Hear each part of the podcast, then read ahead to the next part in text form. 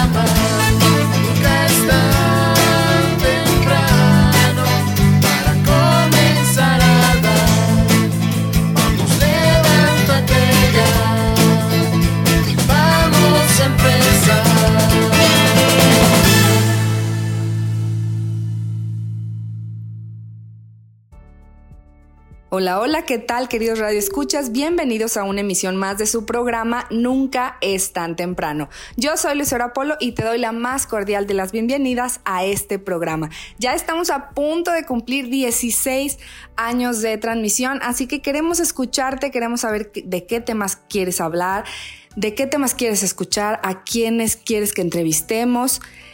Estamos esperando tu llamada, tus comentarios. Te recuerdo el teléfono en cabina 444-242-5644. Y también te recuerdo que puedes escuchar este y cualquiera de nuestros programas en las plataformas de streaming como son Google Podcast, Apple Podcast y Spotify.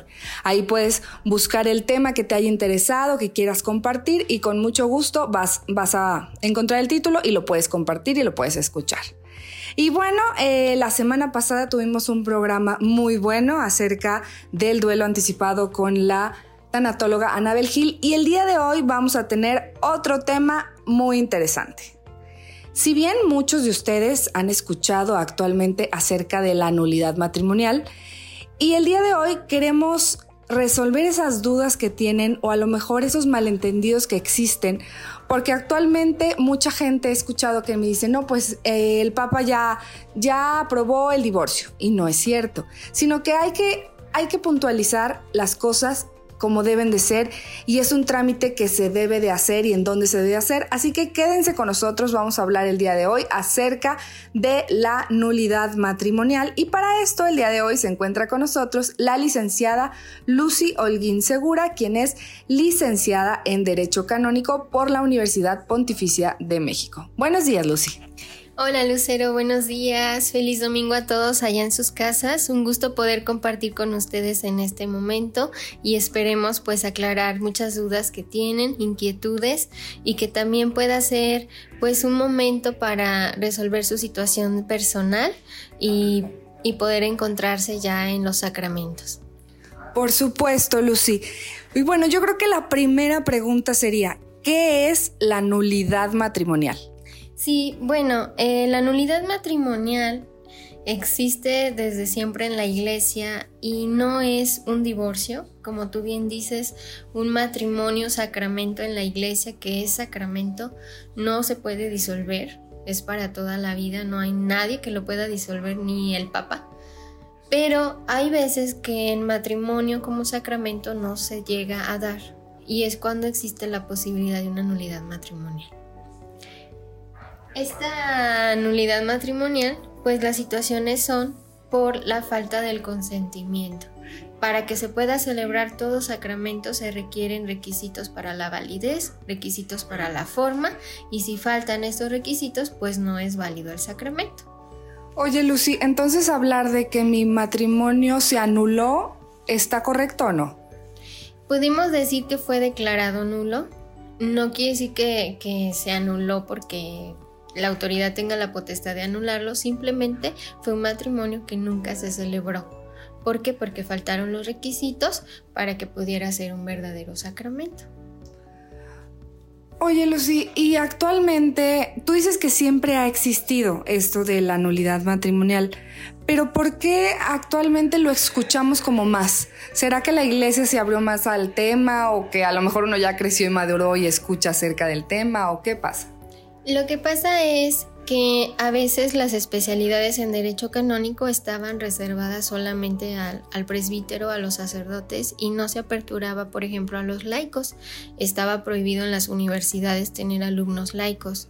Hoy en día ya las universidades se, se aperturaron para los laicos y esto hace que los laicos empiecen también a atender procesos de nulidad y además el Papa Francisco, que tiene una idea de iglesia también de integrar a los laicos, ha motivado mucho la participación de los laicos y asimismo ha hecho un proceso de nulidad matrimonial un poco más breve por lo que él mismo ha difundido e inclusive, e inclusive lo han malinterpretado al pensar que, que, hay un proceso de divorcio, pero no es así. Esta es la, la situación. Ah, muy bien, Lucy. Y bueno, entonces se podría decir que el declarar nulo un matrimonio significa que en ese momento el sacramento no existió. Exactamente, el matrimonio no existió. Te voy a poner un ejemplo.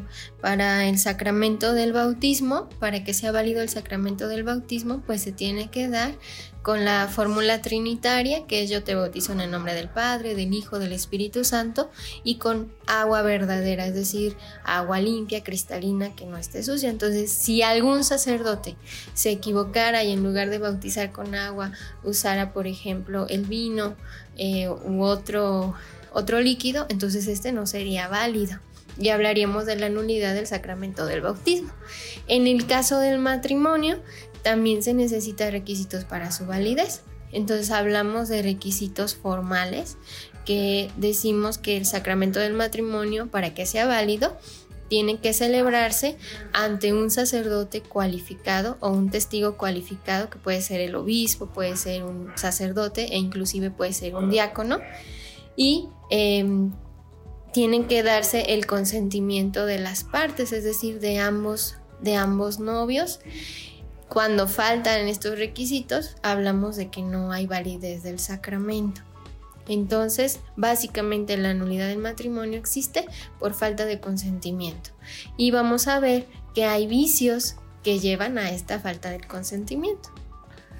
Pero, Lucy, por ejemplo, si alguien, esto que dices, eh, bueno, eh, yo me acuerdo que un, hubo uno que otro caso que decían que los casaban en alguna playa y ni siquiera era un sacerdote ahí ya no sería válido el matrimonio entonces. No sería válido, estaríamos hablando de una nulidad matrimonial porque para empezar, para que sea válido el sacramento en situaciones ordinarias, tiene que ser el consentimiento delante de un testigo cualificado, que el mismo derecho canónico señala que tiene que ser un sacerdote, un diácono o el obispo.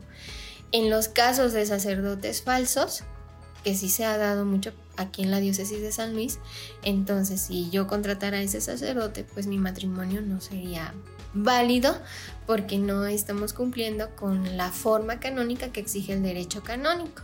Claro que el mismo derecho canónico tiene eh, soluciones para estos casos en donde diga la pareja, ah, es que si nos queríamos casar, o sea, si queríamos estar casados, y entonces se hace un proceso de convalidación del matrimonio o sanación en raíz que se vuelve a tomar el consentimiento de las partes, ahora sí ante un testigo cualificado, y eso hace que mi sacramento pues sea, sea válido, sobre todo cuando ya consumamos o cuando ya este, formalizamos.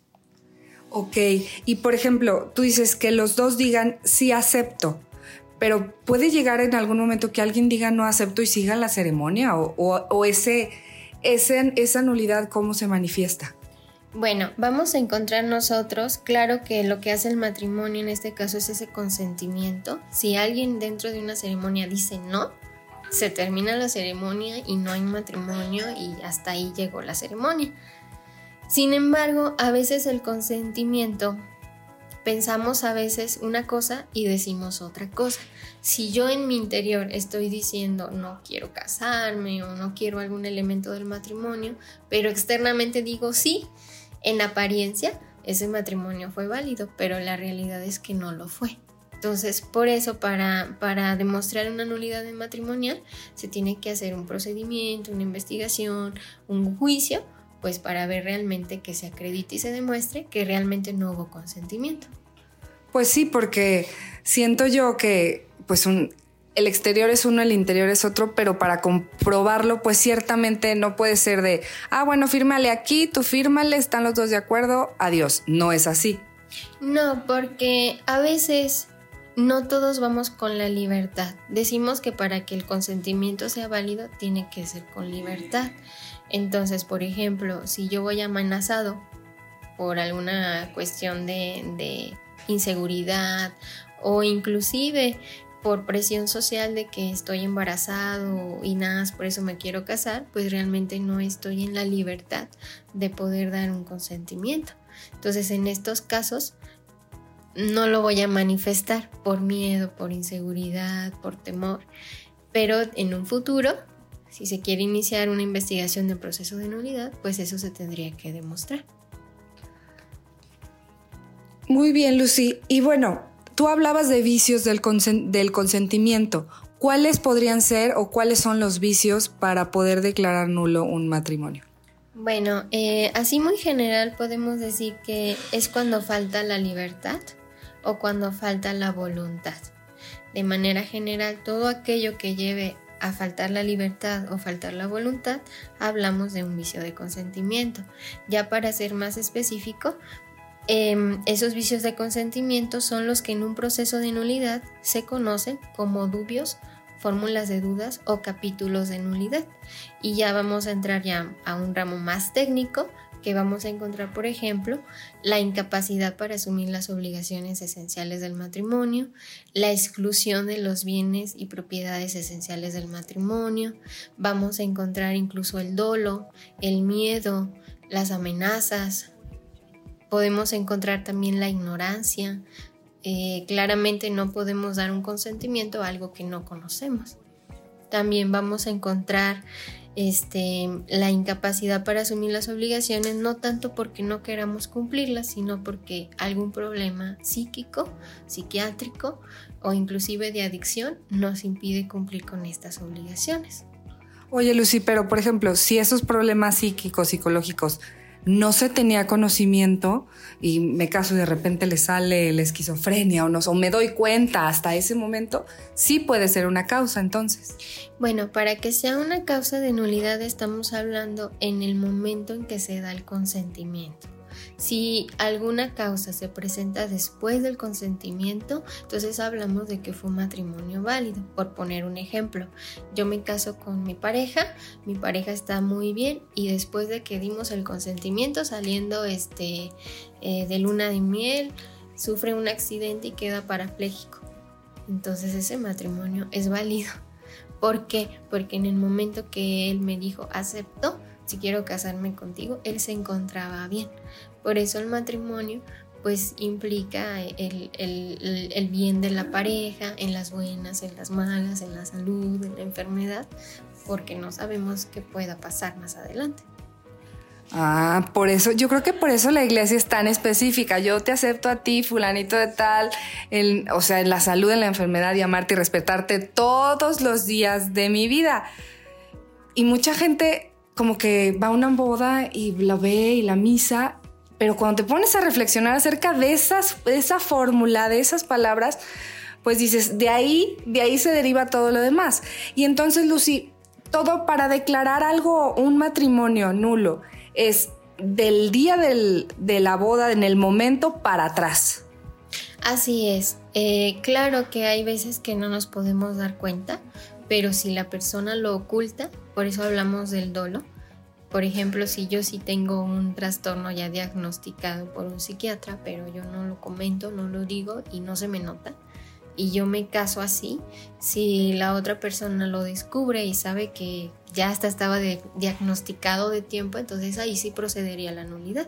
¿Por qué? Porque es un evento que sucedió antes del consentimiento. Por supuesto. Yo creo que poco a poco van surgiendo muchas dudas, queridos escuchas, así que llámenos, queremos escucharlos. Nuestro teléfono es el 444-242-5644. Vamos rápidamente un corte comercial y regresamos, no le cambies. Sigue con nosotros, estás en Nunca es tan temprano. Ya estamos de regreso en Nunca es tan temprano. Radio Escuchas, ya estamos de vuelta en el segundo bloque de tu programa. Nunca es tan temprano. Hoy estamos muy interesados en el tema del día de hoy. Estamos hablando acerca de nulidad matrimonial con la licenciada Lucy Holguín Segura, quien es canonista por la Universidad Pontificia de México. Y en el bloque pasado estábamos hablando qué es la nulidad y cuáles son los vicios que existen en el consentimiento de el matrimonio. Y bueno, nos hablabas de varios, del dolo, de el uso, que quienes carecen el uso de la razón, que tienen a lo mejor un problema psíquico. Hay uno que me llama la atención, es la falta de discreción y juicio. ¿Ese a qué se refiere? Bueno, la falta de discreción y juicio es prácticamente lo que más se da porque va enfocado a la madurez de la persona para poder dar un consentimiento libre, este, y conociendo, pues se tiene que tener la madurez para asumirlo. Y eso implica conocer lo que es el matrimonio y conocer también a la persona con quien voy a contraer matrimonio. Hay veces que en el noviazgo no podemos llegar a conocer al 100% a la persona, pero hay veces que ni siquiera, aunque se muestren ciertas actitudes, no las vemos solo los demás que están a nuestro entorno. Por ejemplo, eh, son esas personas que les dice la familia, oye, es que como que toma mucho, ¿no? Sí, pero cuando nos casemos va a cambiar. Entonces ahí estamos hablando que la persona no está viendo lo que tiene enfrente, porque está enamorada, porque es inmadura o porque está envuelta en el romanticismo. Entonces esa persona realmente, una vez que contrae matrimonio, después dice, es que cambió, así no era. Entonces realmente hablamos de alguien que no, ni siquiera pudo vislumbrar o conocer a la persona con quien contrajo matrimonio. O por ejemplo, hablamos de una persona que dice, ay, es que yo no sabía que para casarse por la iglesia se tenía que tener hijos. Entonces estamos hablando de un desconocimiento de lo que es el sacramento del matrimonio. Y también entra ahí la, inmadurez de que nos casamos y queremos seguir como solteros, con las amigas de fiesta en el antro y el bebé ahí solo con la abuelita o con la mamá o el, este, el marido todos los días de antro en la oficina con los amigos. Entonces, cuando realmente no somos capaces de llevar un matrimonio como lo exige la iglesia. Y esto quiere decir que ciertamente pues mucha gente dice, eso no te lo conocía. Y si bien, pues el noviazgo tiene que ser, por eso es un proceso. Dicen bien que para que haya buenas familias tiene que haber buenos matrimonios, para que haya buenos matrimonios, buenos noviazgos, buenos noviazgos, tiene que haber buenas amistades. Pero pues si nos saltamos algún paso de estos, si queremos yo he visto parejas que al mes ya se quieren casar y ni siquiera se conocieron, pues ciertamente en el camino van a salir cosas que uno no conoce, pero entre más conozcas a tu pareja, pues yo creo que más fuerte y más sólido va a ser el matrimonio. Y bueno, también hay otra, otra, otra causal que es la exclusión de las propiedades del matrimonio. ¿Ese a qué se refiere? Bueno, más que nada se va todas relacionadas pero sí se refiere a que para que yo pueda contraer matrimonio en la iglesia, pues yo debo de saber qué es el sacramento del matrimonio. Para eso se nos dan unas pláticas prematrimoniales que a veces pues no tocan a fondo lo que es en sí el sacramento, se enfocan a veces más en la relación afectiva, en lo económico, en las finanzas, pero es importante retomar esta parte de lo que es el sacramento del matrimonio. Entonces hablamos que el matrimonio tiene propiedades esenciales. Estas propiedades esenciales son cosas que no podemos quitar y que quien quiere contraer matrimonio tiene que quererlas y asumirlas. ¿Por qué? Porque así las instituyó Jesús y el único que las puede reformar pues es Jesús. ¿Cuáles son estas propiedades esenciales? Decimos que son el bien de los cónyuges, el bien de los hijos, eh, el bien de la indisolubilidad, y el bien de la fidelidad. ¿En qué consiste cada una de ellas? Por ejemplo, el bien de los cónyuges exige que cuando yo quiero contraer matrimonio, realmente quiero el bienestar de mi pareja. su crecimiento, la ayuda mutua. Entonces esas parejas donde solamente son egoístas o donde no comparten las tareas del hogar o donde alguien dice pues tú te quedas en la casa y yo sigo trabajando porque yo quiero desarrollarme profesionalmente pero tú no te vas a desarrollar profesionalmente. Entonces hablamos de que no hay un bien del cónyuge o un amor al cónyuge, va muy, muy relacionado con el amor e inclusive en la cuestión de la salud, en los cuidados, cuando la pareja se enferma, qué atenciones le doy a mi pareja. Ahí entra toda esta parte del respeto, del amor, de la ayuda mutua, de la comprensión, de la comunicación. Si eso no se da, si yo me caso solo para tener a una persona que me mantenga o tener una persona que me lave, me cocine y me planche, pues estamos hablando probablemente de que haya indicios de una nulidad matrimonial. También este, vamos a encontrar el bien de la fidelidad. Este bien implica que el matrimonio exige que seamos fieles a nuestras parejas.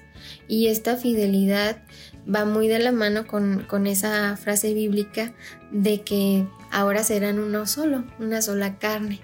¿Qué implica la fidelidad? Implica dedicar el tiempo necesario que, necesita mi pareja. Si yo soy una persona que no le da atención a mi pareja, que no está con su pareja, que no la escucha, que prefiere ver la novela todo el día o prefiere irse a jugar fútbol todo el día, entonces estamos hablando de infidelidad. La infidelidad no solamente es carnal, también es la falta de atención a la pareja. Y eh, dentro de, esta infidelidad, pues vamos a encontrar inclusive la, la exclusión. El matrimonio dice que yo soy exclusivo de mi pareja y mi pareja es exclusivo de mí. ¿Qué significa? Que todo lo que soy le pertenece a mi pareja. Entonces, si yo estoy casada y quiero rentar mi vientre para que algún familiar pueda ser mamá, entonces también hablamos de infidelidad, porque mi vientre solamente es para los hijos de mi esposo. Si yo em, soy hombre y quiero donar este esperma para que más mamás sean mamás, incluso ahí se incurre en infidelidad. ¿Por qué? Porque los espermas y los óvulos son exclusivos del matrimonio y no se pueden compartir con nadie más. Por eso la iglesia está en contra de estos medios no naturales de procreación. Qué interesante esto que nos dices, Lucy, porque yo particularmente yo no sabía esta parte. Tuve un diplomado en pastoral familiar y una materia de, de derecho y hablamos acerca de la nulidad y no sabía esto. Yo creo que si uno escucha muchas cosas y la moda y el progresismo y muchas cosas, pero si realmente te vas a las bases, te vas al código de derecho, le preguntas a alguien que sepa, pues la iglesia tiene razones por las cuales ha, dicho que así son las cosas, porque Jesús así lo dijo y así es como ha funcionado y pues la familia es lo más importante dentro de nuestra sociedad, ¿no? Dentro de, esos bienes del matrimonio, pues también hablando de la familia, tenemos el bien de los hijos. Los hijos ciertamente son una bendición de Dios, no son un derecho. Por eso mismo la iglesia está en contra de estos medios artificiales. Porque si Dios te va a dar hijos, te va a dar hijos y si no te da hijos también él sabe sus razones. Entonces, eh, lo que dice el derecho canónico es que si yo puedo tener hijos, pero por voluntad no quiero tenerlos, entonces hablamos también de una nulidad matrimonial. Debo de estar abierto a la apertura de dar vida. Em, para esto, los matrimonios deben de consumar el matrimonio y debe de ser de manera humana todos los matrimonios que usan métodos anticonceptivos de barrera decimos que no han consumado el matrimonio, porque para que se dé la consumación tiene que haber tal cual una penetración del miembro del hombre dentro de la vagina de la mujer y eyaculación dentro de la mujer para que se pueda generar la vida. Si no se tienen intimidades de este modo dentro del matrimonio, estamos hablando de que se está excluyendo la familia y es un elemento eh, por el cual puede ser declarado nulo. Claro que se tendría que demostrar y acreditar que pues no se quieren tener hijos. Si yo estoy eh, intentándolo e inclusive poniendo todo de mi parte y no puedo tener hijos porque Dios así lo quiso, ahí no hablamos de una nulidad. Ahí estamos hablando pues simplemente Dios no me dio el don de los hijos. y llama a la adopción o a otros medios para eh, compartir esa, esa maternidad o esa paternidad con niños que no tienen papás. Entonces la iglesia sí aprueba la adopción, por ejemplo. Sí, la adopción sí la aprueba e inclusive eh, la fomenta. Dice que los, los matrimonios que no pueden tener hijos por la situación de que Dios no permitió, pueden eh, adoptar para darle un hogar a una persona que no lo tiene. Ok, y hablabas que son cuatro, ¿verdad? La fidelidad, los hijos, el bien del cónyuge y creo que nos falta uno, ¿no? Sí. Es la cuestión de la indisolubilidad del sacramento o lo que le llamamos el bien del sacramento. Realmente eh, quien se va a casar debe de saber que el sacramento es para toda la vida y que no hay nada que lo disuelva y que yo quiero tanto a esa persona que quiero compartir toda mi vida con esa persona. Y entonces, si yo estoy pensando en divorciarme o en decir, en primer problema que tengamos me separo, o si se pone gordo o pelón lo dejo, o si eh, le salen estrías a ella por ser mamá y manchas en la cara la dejo, entonces estamos hablando de una exclusión de la indisolubilidad, porque pues, estamos buscando el divorcio. Y son parejas que no duran mucho, realmente este, se casan y en la primer conflicto o dificultad se separan y se divorcian. Entonces, si estamos pensando en no tener hijos, en divorciarnos a la, a la primer problema que tengamos, entonces probablemente vayamos a contraer un matrimonio nulo. Ya, ya entiendo, Lucy. Pero, por ejemplo, para todo esto, ¿no sería más fácil a la iglesia decir, pues primero vean juntos y experimenten, y ya ahí sí ven, y luego ya que se dé el matrimonio? Bueno, lo que pasa que la iglesia lo que busca es la formación, porque de nada va a servir que vivan juntos si de todos modos no se conocen o si de todos modos quieren excluir. E inclusive nos ha pasado eh, matrimonios donde después de tres años la pareja se da cuenta que su esposa pues está tomando pastillas anticonceptivas para no tener hijos porque ella no quiere tener hijos, pero nunca se lo dijo. Entonces, aunque vivamos juntos, si yo no quiero tener hijos, pues no los voy a tener. Entonces ahí estamos hablando también incluso de engaño o de dolo, por engañar u ocultar información que es importante para nuestra pareja. Por supuesto. Y bueno, escuchas, se nos está acabando el tiempo de este bloque. Vamos rápidamente a un corte comercial. Te recuerdo el teléfono en cabina para que te comuniques con nosotros. 444-242-5644. Queremos escucharte. Regresamos, no le cambies. Estás escuchando Nunca es tan temprano. Ya estamos de regreso en Nunca es tan temprano. Radio Escuchas, ya estamos de vuelta en el tercer bloque de tu programa Nunca es tan temprano. Estamos hablando el día de hoy acerca de la nulidad matrimonial con la licenciada Lucy Holguín Segura, quien es licenciada en Derecho Canónico. Lucy, ya nos explicaste cuáles, cuáles pueden ser las causas de nulidad, cuáles son los vicios en el consentimiento. Sin embargo, a lo mejor ya le entró a alguno de nuestros escuchas la cosquillita, a lo mejor ellos solamente necesitaban con certeza saber que eso que vivieron desde antes del matrimonio, pues sí es una causa de nulidad. Cuando quieren iniciar el proceso, ¿cuál es? ¿Cómo es? ¿Y a quién tengo que acudir primero? Bueno, si en casa han identificado una situación por la cual digan, ay, mi proceso, mi matrimonio es nulo, lo primero que hay que hacer es tener la calma y decir, realmente la iglesia dice que todos los matrimonios son válidos mientras no haya una sentencia que se dé mediante un proceso canónico que declare que no lo es. Porque si no, entonces estaríamos hablando de que todos los matrimonios son nulos y entonces entraríamos en un caos de sacramentos y de fe. Y no es así. Todo matrimonio es válido hasta que no haya un proceso que, que lo demuestre. En este sentido, si tenemos o encontramos, por ejemplo, que nos casamos por razones distintas a lo que es el matrimonio, por ejemplo, presionados por motivo de que salí embarazada o nos embarazamos, o porque me quería salir de mi casa porque me maltrataban, e inclusive si yo no quería ser fiel o no quería para toda la vida un matrimonio o tenía algún, algún problema este, de inmadurez, etcétera, entonces ahora sí podríamos plantearnos la posibilidad de investigar cómo hacer un proceso canónico. Los procesos canónicos solamente se pueden llevar a cabo a través de los tribunales eclesiásticos. Hay tribunales eclesiásticos en todo el mundo porque es parte de lo que es la pastoral familiar.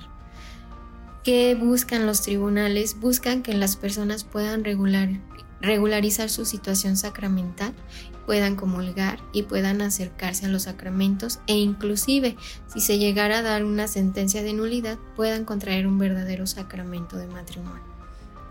Para esto, lo que se tiene que hacer, si somos eh, feligreses de la diócesis de San Luis, entonces sería acercarnos al Tribunal Eclesiástico de San Luis.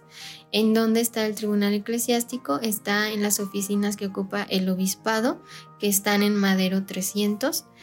Ahí nosotros podríamos venir, decir que tenemos inquietud de conocer el proceso e inclusive de saber si mi matrimonio puede ser nulo o no Nunca afirmamos que es nulo, siempre hablamos de una posibilidad de nulidad. Y entonces en ese proceso, la notario o, la persona que está atendiendo al público va a hacer una cita con un sacerdote que hará entrevistas para saber cómo fue su historia de noviazgo, cómo se conocieron, cómo llegaron al matrimonio, por qué se casaron y cuál este fue el motivo de su separación. Esto es para saber si hay elementos canónicos. Las personas no están obligadas a saber los vicios, ni los cánones, ni toda la parte técnica del derecho canónico. Basta que ellos se acerquen y manifiesten cómo fue, cómo fue su relación. Y en base a eso ya un experto canonista les dirá si hay elementos o no elementos para iniciar un proceso de nulidad. Si el canonista encontrara esos elementos, entonces pasaríamos a iniciar un proceso de nulidad. Ese proceso de nulidad pues es básicamente un proceso judicial como, como cualquier otro, en donde hay que hacer una solicitud por escrito y hay que narrar los hechos. A ese escrito nosotros le llamamos petición de nulidad y libelo. El libelo va a contener la historia de las personas, cómo nos conocimos, cómo, cómo somos, cómo nos relacionamos y ese libelo se tendrá que dar por escrito señalando pues la dirección de la otra parte, porque como el sacramento fue de dos, los dos tienen que conocer que se va a iniciar un proceso de nulidad. Se deberá buscar a la otra persona, avisarle que se quiere iniciar este proceso para que también la otra persona diga su versión de los hechos. Algo importante de un proceso canónico es que buscamos la verdad, Aquí este, no es como que quien diga una cosa o quien diga otra, no. Realmente se busca porque estamos salvaguardando el sacramento del matrimonio. Entonces se deberá escuchar a las dos personas. Si una de las dos no quiere participar, entonces se seguirá por rebeldía de esa persona. Pero lo ideal es que ambos participen. Ya una vez que se hace ese escrito, el tribunal lo revisará para ver si hay otra vez elementos y si cumple con los elementos, entonces se dará aceptación de la causa o lo que inicia un proceso de nulidad. Esa aceptación lo que hace es formar un tribunal que estudiará ese libelo o, o esa petición y se iniciará una investigación. Esa investigación va a requerir pues de testigos e inclusive de peritos eh, pueden ser peritos en psicología, en psiquiatría, en ginecología, eh, dependiendo la causal que se quiera investigar y demostrar. Y una vez que se hagan las investigaciones, pues pasa ya a otro proceso que le llamamos em, ya como tal observaciones del defensor del vínculo, porque como las partes lo que quieren es la nulidad, pues tiene que haber una contraparte aquí. Esa contraparte la pone la iglesia con este oficio eclesiástico que se llama defensor del vínculo, quien se carga de defender el sacramento y de ver que, de decir, no, es que sí fue válido por estas circunstancias, o está faltando más, más testimonios o más pruebas para que se acredite, porque no es suficiente lo, lo que nos están mencionando en este sentido. Ya una vez que se pase por esas observaciones, entonces ya se pasa a un momento que le llamamos publicación de actas, que es cuando las partes pueden leer todo lo que dijeron los testigos, todo lo que dijeron las otras personas y pueden manifestarlo con lo conducente. Terminando esa parte se pasa a una última etapa que es la sentencia y ya es donde se reúnen los jueces. Son, es un tribunal colegiado, hay tres jueces y dan sus votos a favor o en contra de la nulidad. Y en esa sentencia se tendrá que poner toda la argumentación del por qué sí es nulo el matrimonio o del por qué no es nulo el matrimonio. Y la sentencia pues ya termina con una resolución. Si hablamos de una causal de nulidad por incapacidad para cumplir las obligaciones del matrimonio o por falta de uso de razón, entonces el tribunal está facultado para poner una prohibición a esa persona que tiene esa incapacidad o esa falta de uso de razón, pues para que no pueda contraer nuevo matrimonio.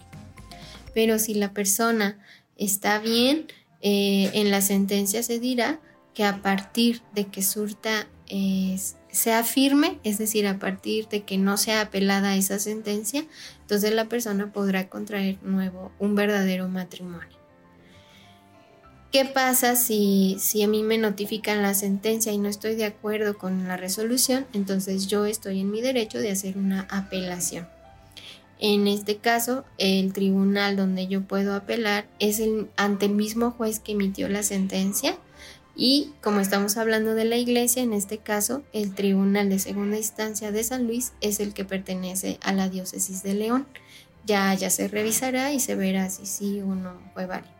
Si no hay ninguna apelación, entonces ya la sentencia pasa a ser firme, se inscribe en, en, la boleta de bautismo de las partes para que ahí se establezca la condición de las personas bautizadas. Y con ese proceso, ahora sí, sin caso de que sea favorable la nulidad, ya podría yo iniciar preparativos para contraer un verdadero matrimonio. Antes no, ni incluso en el proceso iniciar un proceso de nulidad no me asegura que haya una sentencia a favor de la nulidad. Por eso es importante esperar hasta que se dé la resolución definitiva. Y por ejemplo, desde que se inicia el proceso hasta que se da la resolución definitiva, ¿como cuánto tiempo es? Los tiempos los maneja el Código de Derecho Canónico, pero en la práctica vamos dependiendo de las partes. Por ejemplo, si se manda a citar un testigo pero no vino porque no le dieron permiso en el trabajo o porque no mm, este, viene de fuera si no alcanzó a llegar, entonces se tendría que reprogramar la cita y eso va recorriendo los tiempos. E inclusive si la otra parte con la que contraje matrimonio no la localizo porque el domicilio que proporcionaron no es o porque ahí ya no vive, entonces en lo que se hace la búsqueda de la persona, eso hace que se alarguen los tiempos. Entonces podemos hablar que un proceso matrimonial pueda tardar meses, pero también pueda tardar un año. E inclusive si me citan y yo nunca asisto, también se puede declarar abandonada la causa y ya no se le da seguimiento hasta que se pida que se, que se le dé continuidad. Entonces no podemos decir un tiempo exacto porque cada causa eh, va a ir dependiendo de, de la movilidad de las personas. Perfecto. Y yo creo, Lucy, que lo ideal sería enfocarse en tener un buen noviazgo para no después pasar por todo un proceso, venir a hablar. Si desde un inicio hacemos las cosas bien, tratamos de cumplir con todo lo que se debe hacer durante un noviazgo, yo creo que nos ahorraríamos muchos procesos de nulidad. Bueno, el noviazgo, para que sea un noviazgo consciente, yo recomendaría que las personas tengan un acompañamiento, a lo mejor este espiritual, un acompañamiento quienes aún no hemos alcanzado suficiente madurez, a lo mejor psicológico, para poder tomar una decisión para toda la vida. Porque a veces nuestra formación nos dice que nos tenemos que casar por la iglesia, pero no solamente tengo que casarme, sino que tengo que estar maduro y tengo que conocer todas las implicaciones que implica un matrimonio, responsabilidades y obligaciones, y además de conocerlas, tener la capacidad de asumirlas. Entonces, si yo soy una persona que apenas tengo 16 años y, y, me embaracé y mis padres me están presionando para que contraiga un matrimonio, pues aquí lo ideal es esperarse. No por estar embarazado este, es obligatorio un matrimonio. No eh, eh, sí es pecado haber tenido relaciones sexuales, pero si esta joven se acerca a dirección espiritual, se confiesa y, y termina esa relación, puede acercarse a los sacramentos y llevar una vida de fe. No es como que ya nunca te puedas acercar. En cambio, si te casas solo por cumplir esa presión social, ahí sí, eh, si mi matrimonio no, no fue válido y yo este, ya vivo con otra persona, entonces ahí sí corro el riesgo de no poder acercarme a los sacramentos. Qué sabias palabras nos dices, Lucy, porque yo creo que sí, se puede ahorrar uno muchos dolores de cabeza, muchas incertidumbres y pues hay que tratar de hacer las cosas lo mejor posible, ser maduros, porque es una decisión para toda la vida. Y bueno, Lucy, pues no me queda más que agradecerte por esta gran entrevista. Yo creo que podríamos hablar mucho tiempo. Sin embargo, si tienen alguna duda, ¿dónde pueden encontrarte o dónde pueden pedir información? Bueno, lo que yo recomiendo en estos casos es acercarse al Tribunal Eclesiástico de la Diócesis, quien les puede orientar y les puede asesorar. Eh, está ubicado en la calle de Madero número 300 y tiene un horario de 9 a 2 de la tarde. Aquí con todo gusto se les atenderá, se les escuchará y se les podrá dar seguimiento a sus procesos de nulidad.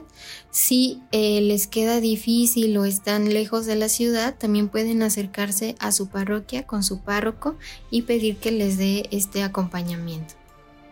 Muy bien, Lucy, pues muchísimas gracias por habernos acompañado y esperamos tenerte pronto con un tema muy interesante como estos.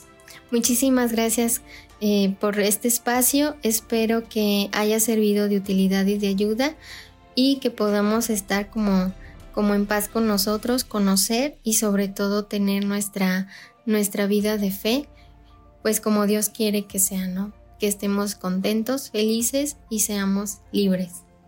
Por supuesto, hay que buscar siempre la verdad a través de nuestra libertad. Y bueno, reescuchas, vamos rápidamente a un corte comercial y regresamos, no le cambies. Sigue con nosotros, estás en Nunca es tan temprano. Ya estamos de regreso en Nunca es tan temprano. Radio Escuchas, estamos de vuelta en el último bloque de tu programa. Nunca es tan temprano. Gracias a todos ustedes por acompañarnos a lo largo de estos casi 16 años de transmisión. Nunca es tan temprano, no sería lo mismo sin ti, así que llámanos para saber qué temas quieres escuchar, a quién quieres que entrevistemos. Nuestro número y WhatsApp es el 444-242-5644. Y bueno, hoy es domingo, hoy es Día del Señor, así que vamos a escuchar lo que tiene que decirnos a través de nuestro melodrama evangélico, así que dice luces, micrófonos y acción.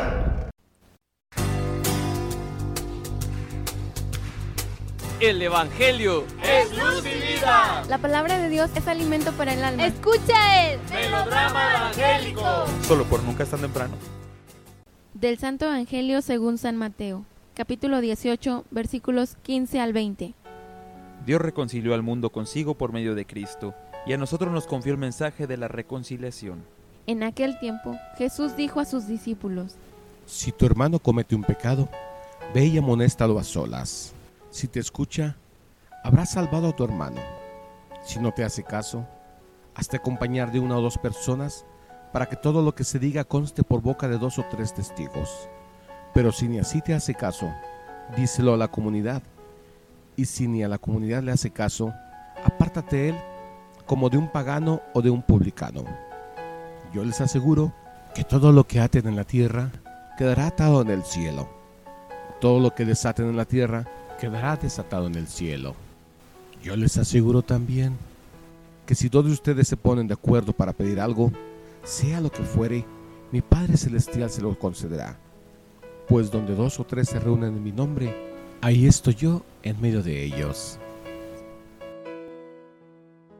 Para nuestra reflexión, 10 de agosto del año 2023, vigésimo tercer domingo del tiempo ordinario. El Evangelio está tomado de San Mateo capítulo 18 versos del 15 al 20. En la primera parte del Evangelio del día de hoy se nos habla de la corrección fraterna. Y por la forma en que está expresado el proceder para cumplir este mandato, se manifiesta también la urgencia y gravedad de esta. Ya en la primera lectura, a través del profeta Ezequiel, Dios nos advierte de las consecuencias de su omisión. Escuchemos de nuevo. Si yo pronuncio sentencia de muerte contra un hombre porque es malvado y tú no lo amonestas para que se aparte del mal camino, el malvado morirá por su culpa, pero yo te pediré cuentas de su vida. De manera semejante dice Dios a Caín y a nosotros por medio de él, ¿Dónde está tu hermano Abel? Contestó, no lo sé. ¿Soy yo acaso el guarda de mi hermano? Génesis 4:9. Una vez, en una comunidad formativa en el planeta Marte, un profesor le dijo a un alumno, ya deja ese teléfono en paz. A lo que el joven respondió, no estoy haciendo nada malo, a nadie le hago daño. Y el formador dijo, ¿y qué estás haciendo de bueno? Quien no hace mal, pero tampoco hace el bien, deja que el mal avance y de este modo se convierte en su cómplice. Seguramente conocemos a personas que a nuestro juicio se portan mal. ¿Hacemos algo para que compongan su vida? Sabemos, insisto, que hay cosas que no están bien en el mundo, en nuestra patria, en nuestra comunidad, colonia o en nuestra familia. ¿Qué hacemos para remediarlas? Tal vez pensemos, sobre todo en los casos más lejanos, yo no puedo hacer nada, no me corresponde, no me toca a mí denunciar. Y la verdad es que muchas veces tenemos miedo. Al respeto dice Jesús, no teman a los que matan el cuerpo, pero no pueden matar el alma. Teman más bien a aquel que puede llevar al lugar de castigo eterno al alma y el cuerpo. Mateo 10, 28. Ahora, para que la corrección fraterna sea auténtica, se requiere, entre otras actitudes de caridad. Escuchemos lo que nos dice Jesucristo por medio de Concepción Cabrera de Armida en su libro de las virtudes y de los vicios. La corrección es también hija del celo y de la caridad del prójimo. Para que la corrección surta el efecto que se pretende del bien del prójimo, necesita ser oportuna, partir de un corazón quieto, tranquilo, sin pasión y lleno de paz y de amor de Dios. Debe llevar en una mano la prudencia y en otra la justicia la razón debe guiar a la corrección, y la acritud y la aspereza casi nunca deben aparecer en ella. La rectitud es compañera de la corrección. Esta virtud u obra de misericordia bien practicada es de tanto mérito que por ser escasa en el mundo se lamentan innumerables males la corrección perfecta debe siempre ir precedida de la oración y para que sea fructuosa, partir de un corazón puro o purificado, humilde y reposado. La corrección es también una especie de limosna y de las que alcanzan mayor mérito y más copioso fruto para la gloria de Dios. Hasta aquí la cita mencionada. Unido al mandato de la corrección fraterna, Jesús dice a sus apóstoles, Todo lo que aten en la tierra quedará atado en el cielo y todo lo que desaten en la tierra quedará desatado en el cielo. Jesús ha venido a salvarnos, entregando su vida, muriendo en la cruz y resucitando a una vida nueva. Él quiere participarnos esa vida perdonando nuestros pecados y de ese modo integrarnos a la vida divina por medio de los sacerdotes, no sin ellos. ¿Por qué? No lo sé. Eso habrá que preguntárselo a Jesús mismo. Finalmente, Jesús nos habla de la fuerza de la oración en común. Pongámonos de acuerdo para pedir a Dios. Si muchos hombres y mujeres de fe nos pusiéramos de acuerdo y le pidiéramos algo bueno a Dios, nos lo concedería. El problema es que nos faltan acuerdos. Si es así, es que hay intereses personales, egoísmos, falta de apertura al Espíritu Santo. Señor Jesús, que seamos uno, como el Padre y tú son uno, para poder vivir en la libertad de los hijos de Dios. Que Dios les bendiga y que tengan un excelente domingo.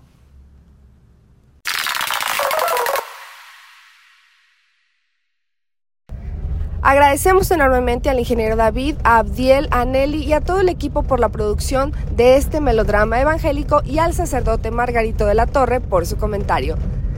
Y ahora sí amigos, aprovecho para presentarles una nueva cápsula.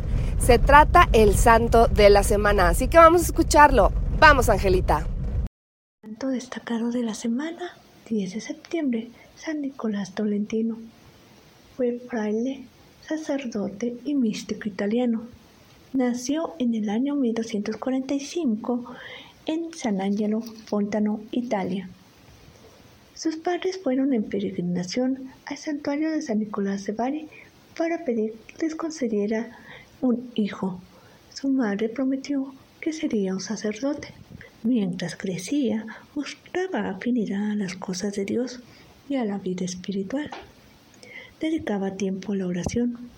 Además le gustaba hablar de Jesús.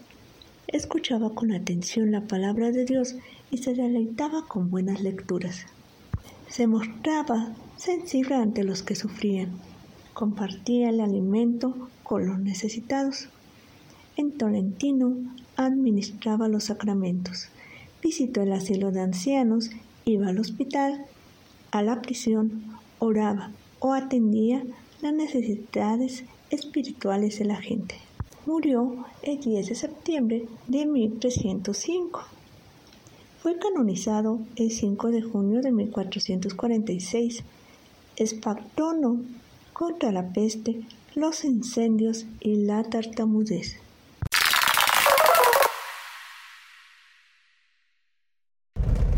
Gracias Angelita por tan interesante cápsula. Y ahora sí llegó el momento de despedirnos.